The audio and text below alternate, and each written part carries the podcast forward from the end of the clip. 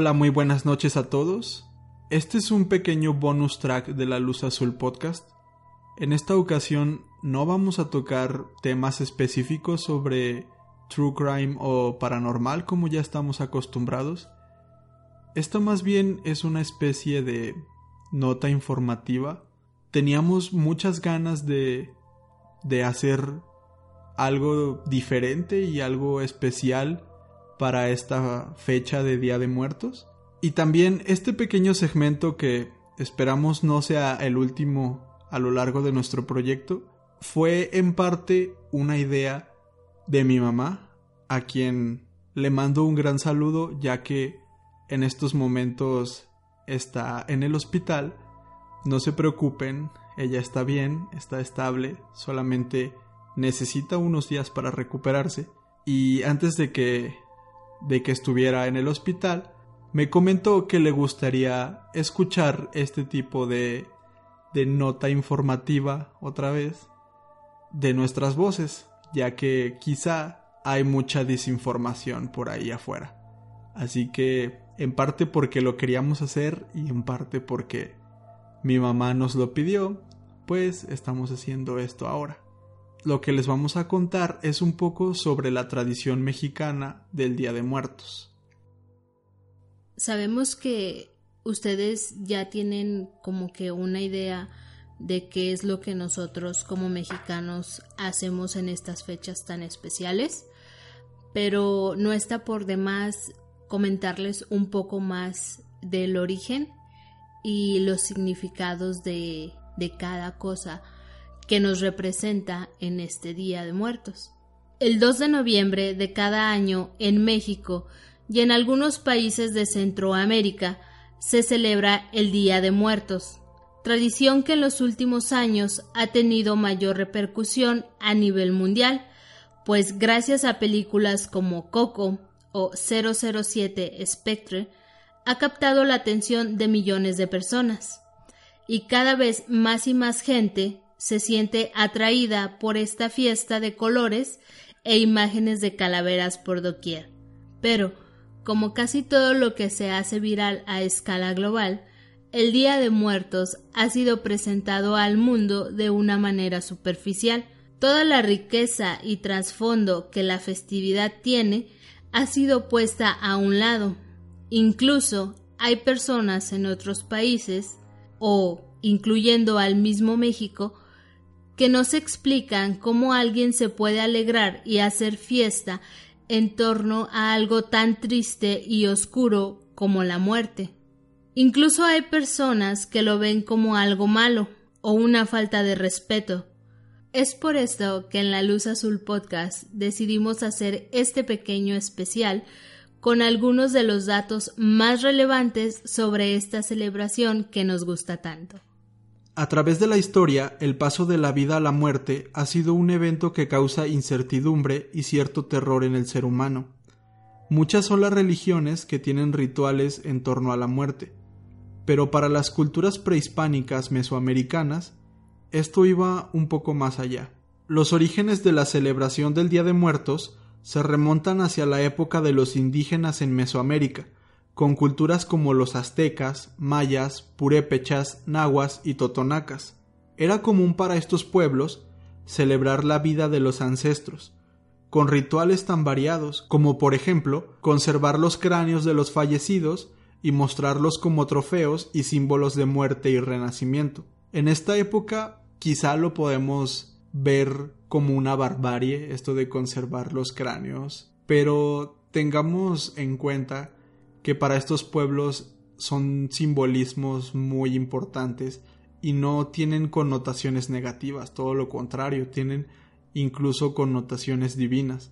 Ya cuando pueblos más civilizados llegaron a, a la conquista de estos, estos pueblos indígenas, fue cuando se empieza a crear, digamos, como esta moral amoldada y se empiezan a ver estas cosas como barbarie, pero yo sí quisiera hacer mucho hincapié en que para los indígenas esto no es algo malo, esto es algo divino y es una forma de honrar a la persona que se murió y de honrar su vida y su y su paso hacia la eternidad, por decirlo de alguna manera.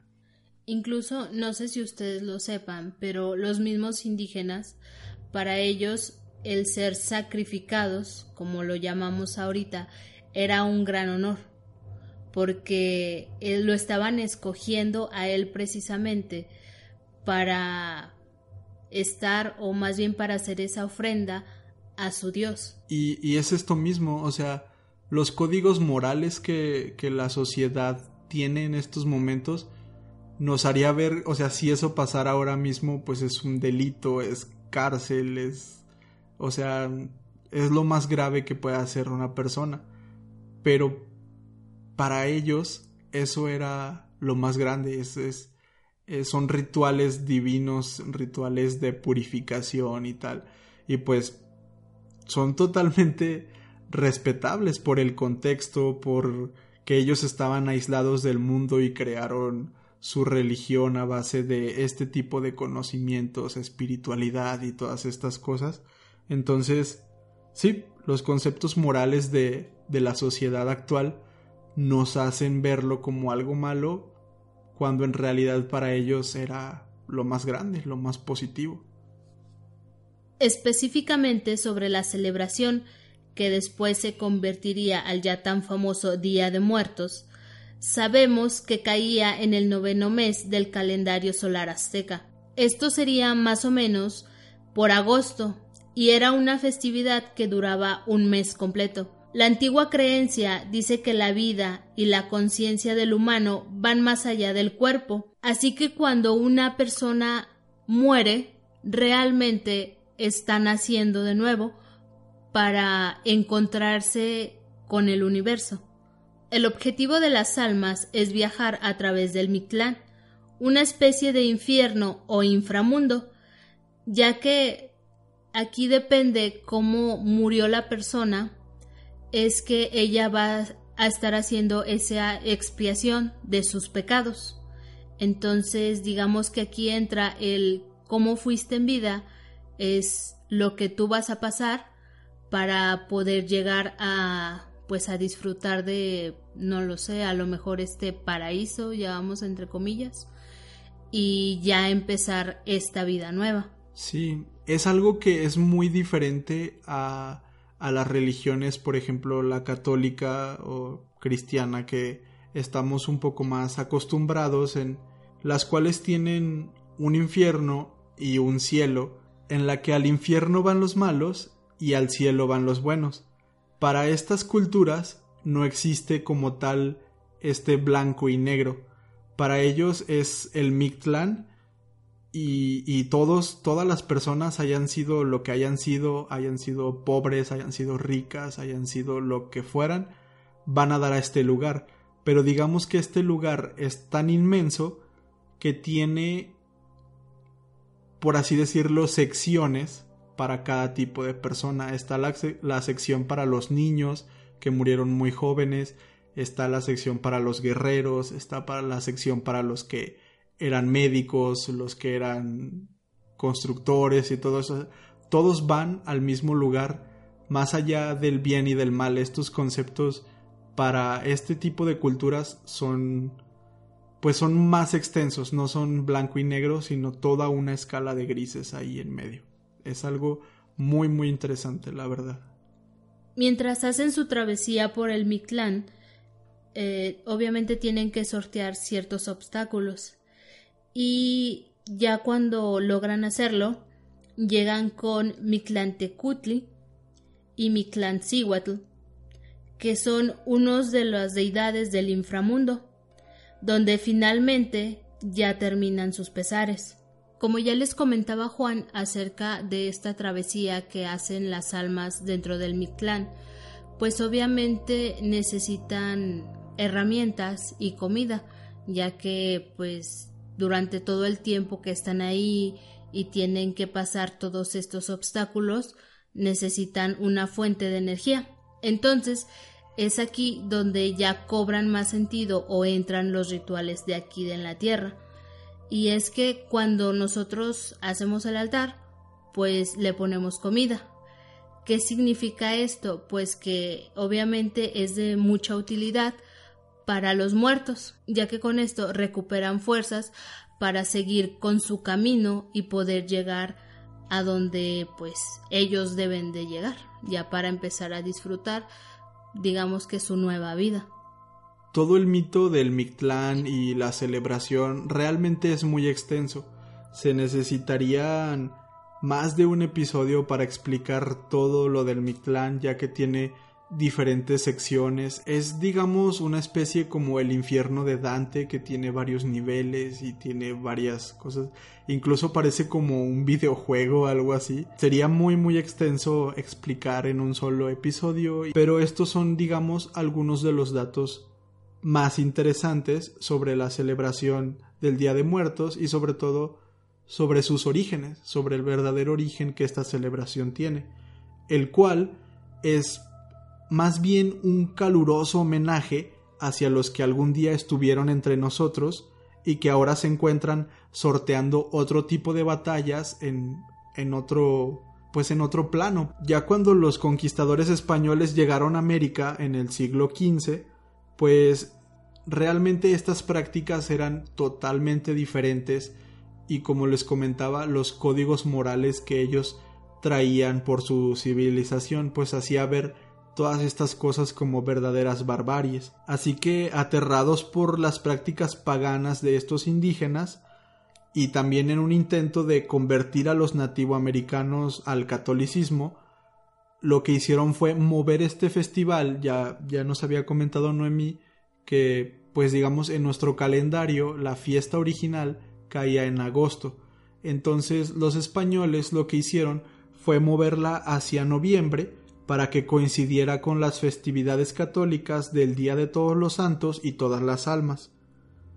Entonces, hoy por hoy, actualmente, la celebración del Día de Muertos es una mezcla entre las costumbres prehispánicas precolombinas y las tradiciones que los mismos españoles trajeron y pues se fueron adaptando de alguna manera a, a estas costumbres ya arraigadas en el pueblo mexicano y mesoamericano, sobre todo. Esto como lo podemos ver en casi todos los ámbitos de nuestra vida en estos países, pues es un claro ejemplo y una clara alegoría hacia el mestizaje. Básicamente somos un pueblo mestizo y nuestras celebraciones lo demuestran también de esa manera. Ahora vamos a pasar a explicar un poquito sobre algunos elementos que son muy importantes en la celebración del Día de Muertos y el primero de ellos son los altares. El altar de muertos es uno de los elementos obviamente más importantes para la celebración y estos se colocaban ya desde los tiempos precolombinos y representan una visión bastante singular sobre la muerte, llena de alegorías y significados. Obviamente, digamos que los altares eh, varían por mucho, pero el más popular es el de tres niveles, donde cada nivel representa el inframundo, la tierra y el cielo, y en él se colocan distintos elementos y cada uno tiene un significado. Entre los, digamos, elementos necesarios se encuentran las veladoras, inciensos, sal, algunas calaveritas de dulce, el pan de muertos que es muy tradicional y obviamente por estas fechas los mexicanos adoramos el pan de muertos y más con una taza de chocolate. De hecho fue lo que acabamos de cenar. es correcto. Entonces es una tradición muy, muy, este, pues muy común eh, con nosotros, por lo que pues decidimos integrarlo también al altar de muertos, ¿por qué no? Y de hecho, mm, como ya nos estaba diciendo Noemi, cada uno de los elementos tiene un significado y el del pan de muerto.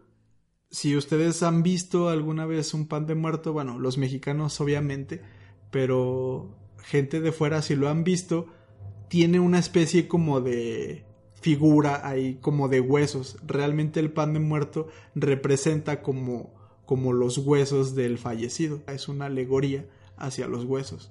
También dentro del altar se incluye el papel picado, que se dice que representa el viento, y las flores de simpasúchil, que esta flor, pues, digamos, la, la regamos o no lo sé, la, la esparcimos ya sea en el piso o también algunos pétalos en el, en el altar. ¿Para qué? Porque pues eh, nuestro difunto va siguiendo este caminito de flor de cempasúchil y es como pues es más fácil que llegue a su a su destino. Sí, como que no pierda el rumbo, tanto por el color de la flor como por el aroma, es sí, es como el perfecto conductor de las almas hacia el correcto camino. También ahorita recuerdo que más antes se tenía la costumbre de poner al famoso perro Xolo a un lado del altar. ¿Por qué? Porque también era una guía para el muerto. Entonces, eh, dentro de, las, digamos, pues historias que se cuentan, es que cuando se llegaba el Día de Muertos, aparecía el difunto y el Xolo lo iba guiando Mm, por su camino en el, en el Mictlán. Entonces, obviamente al día siguiente ya el perrito no estaba. También se acostumbra que en los altares se ponga la comida favorita del difunto. Eh, aquí en México pues ponemos tamales, este, no sé, mole, algunos dulces también que, que le llegaron a gustar a, al difunto, no lo sé, algún tipo de tequila, cigarros. Cerveza. Cerveza. Café. Eh, café también. Y si era niño, pues también a veces ponen juguetes. Sí, básicamente el altar digamos que es como un punto de encuentro de las almas. En esta época como que regresan a, a visitarnos y entonces lo que nosotros queremos es tenerlos a gusto y que no se pierdan de su camino en el Mictlán. Entonces por eso les ponemos las cosas que les gustan, incluso hay gente que he llegado a ver gente que les pone como una grabadora con la música que les gustaba y o, sea, hay cientos y cientos de elementos que un altar tiene y como les digo, cada uno tiene su significado. Sí, también obviamente ponemos las fotos del difunto y, y sí, o sea, varía de pisos, hay unos hasta de siete pisos. Que representan de hecho cada uno de los niveles del Mictlán, esos siete Otro de los elementos importantes de la celebración del Día de Muertos son las calaveritas literarias. Estas básicamente son composiciones poéticas que tienen un cierto toque de humor, un humor muy mexicano, hay que decirlo.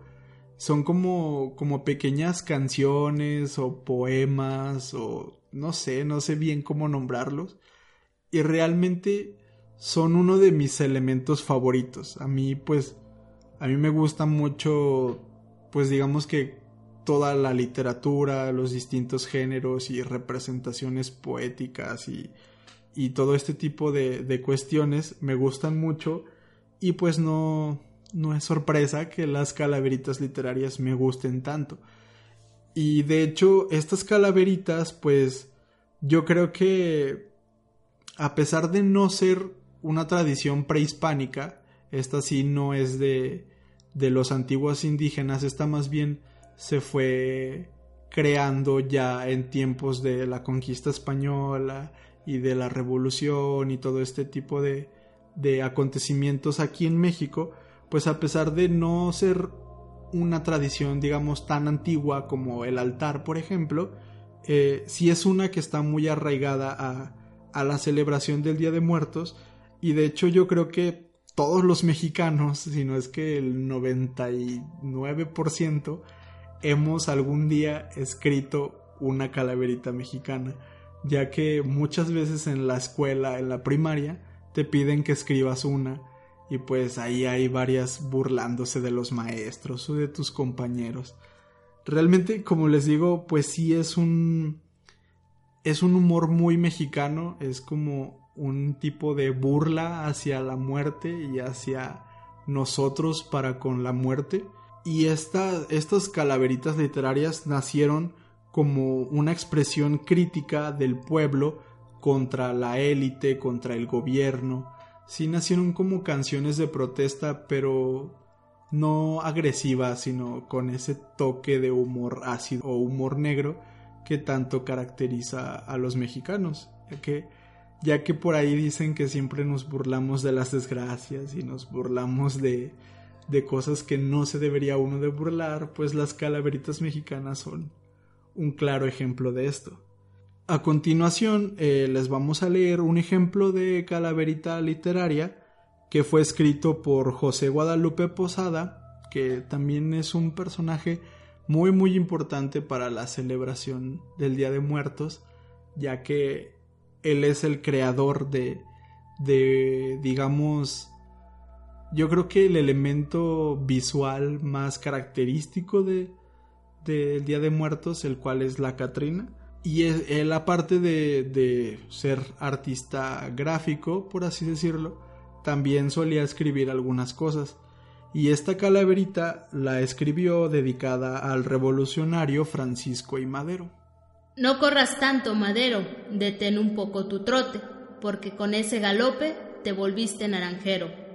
Ya no corras, detente, acorta ya tu carrera, que te gritará la gente, ¡ah, qué horrible calavera! Madero, en esta ocasión es mucho lo que has corrido, perdiste ya la razón y en la muerte te has convertido. Ahora tu filiación la tiene el nuevo partido, tu calavera te ha metido al horno de cremación. Quizá para algunas personas que no estén muy enteradas ni del humor mexicano, ni del contexto de la historia mexicana, pues esta, esta calaverita les va a parecer como, ¿what? ¿De qué me estás hablando? Pero realmente tiene una carga y sátira política muy importante, muy de la historia mexicana, pero como ya les había comentado, estas calaveritas regularmente nos encargan de tarea escribirlas, algunos las escriben por diversión, eh, no sé, creo que yo también he escrito algunas por ahí, así como casi todos los mexicanos. Eh, a continuación les voy a leer una cortita que encontré por internet, es, no sé, como nada más para dar un ejemplo más banal sobre lo que se suele escribir en las escuelas sobre calaveritas literarias.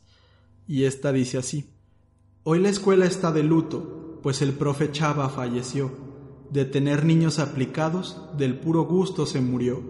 La muerte lo está esperando y hasta cohetes quiere echar, porque dicen que el profe Chava un reventón en el panteón va a organizar. Y así como este tipo de calaveras hay cientos donde se burlan de los maestros, donde se burlan de los compañeros. Y realmente es algo bastante... Yo creo que es algo muy difícil de comprender si no eres mexicano porque... Porque yo he leído en internet gente que dice, o sea, ¿cómo le estás escribiendo al profe Chava que se murió Y, el profe Chava está risa y risa. O sea, si haces una calaverita en contra de alguien diciendo que se murió o algo así, no se va a ofender, le va a dar risa e incluso algo de gusto. Es también como esa tradición que también se tiene en el Día de Muertos de hacer calaveritas de barro y ponerle tu nombre en la cabeza, en la frente. Eh, yo, yo pienso que fuera del contexto mexicano, muchas personas podrían decir así como de, hey, eso está mal, estás como deseando la muerte a alguien. Pero no, realmente no, es como eh, la tradición y es todo parte de esta cierta adoración y respeto que tenemos hacia la muerte. Y como le tenemos ese, esa adoración y ese respeto, aprovechamos un poco para burlarnos de ella. La consideramos casi como nuestra amiga de alguna manera. Y como estos elementos quedarían más y más como para hacer episodios y episodios sobre sobre esto ya les mencionamos un poco de la de la Catrina eh, toda la tradición como de disfrazarse de, de Catrín y de Catrinas de salir a pedir dulces que bueno eso ya es un poco más típica alrededor del mundo digamos mm. Pero estos creo yo que son algunos de los elementos más importantes de la celebración. Y pues sí, nada más queríamos hacerlo como para explicar un poco si alguna persona por ahí en el mundo no entendía muy bien el porqué de, de este tipo de celebración. No es que nos sintamos orgullosos de que se haya muerto una persona o de que nos alegramos de que se haya muerto. No, es más, festejamos lo que fue y su vida y, y la de, pues ahora sí que la de todos los muertos. Y pues aunque oficialmente el día es el 2 de noviembre, pues casi que empieza desde el 30 de octubre o desde antes empiezan a hacer preparativos y todo. Aquí en Aguascalientes tenemos el Festival de las Calaveras que dura una semana, una semana y media y pues hacen muchos eventos culturales y y todo ese tipo de, de cuestiones. Así que, pues sí, es una celebración muy importante y una de las celebraciones mexicanas que a mí más me gustan en lo personal. También otro de los eventos que se tiene aquí en Aguascalientes es en el Cerro del Muerto. se preguntarán, wow, si se toman en serio sus, sus tradiciones. Pero tenemos un cerro que cuando lo volteamos a ver honestamente tiene la figura de un muerto. Por eso es que se llama así. Y las personas van por estas fechas y se hace el evento que se llama alumbrarle los pies al muerto. Entonces ya en la nochecita van con unas veladoras y hacen el recorrido por el Cerro del Muerto. También en uno de los eh, panteones más famosos de aquí, que creo es el Panteón de la Cruz, eh, se hacen así como pequeños recorridos ya en la noche donde los guías empiezan a contar eh, algunas historias de terror y la verdad es que pues le da un ambiente bastante interesante. Sí, y sí, o sea, también tenemos eh, una especie de mercado callejero, aquí pues les llamamos tianguis, aquí en Aguascalientes por lo menos, eh, pues sí, es un mercadito callejero, el cual se llama Los Muertitos y pues es como estos mercaditos que hay en los pueblos, en las ciudades, los domingos o algo así donde venden fruta y ese tipo de cosas, pero este de Aguascalientes está completamente enfocado hacia cosas con temática del Día de Muertos y ahí encuentras disfraces, encuentras pan de muerto, todo lo que necesitas para hacer tu, tu altar, este, las flores, eh, papel picado, todo, todo, todo lo que necesitas para celebrar con todo tu Día de Muertos. Está ahí. y pues eh, creo que me quedo con una de las frases más célebres que creo que dicen aquí, de no importa si eres rico o eres pobre, al final todos somos calaveras. Esperemos que les haya gustado este programa un poco especial y diferente y también esperamos que les haya gustado el episodio 24 como tal en el que contamos algunas de las leyendas más populares de, de nuestra ciudad y pues muchas gracias por, por escucharnos y la semana que viene nos escuchamos con un nuevo caso de crimen.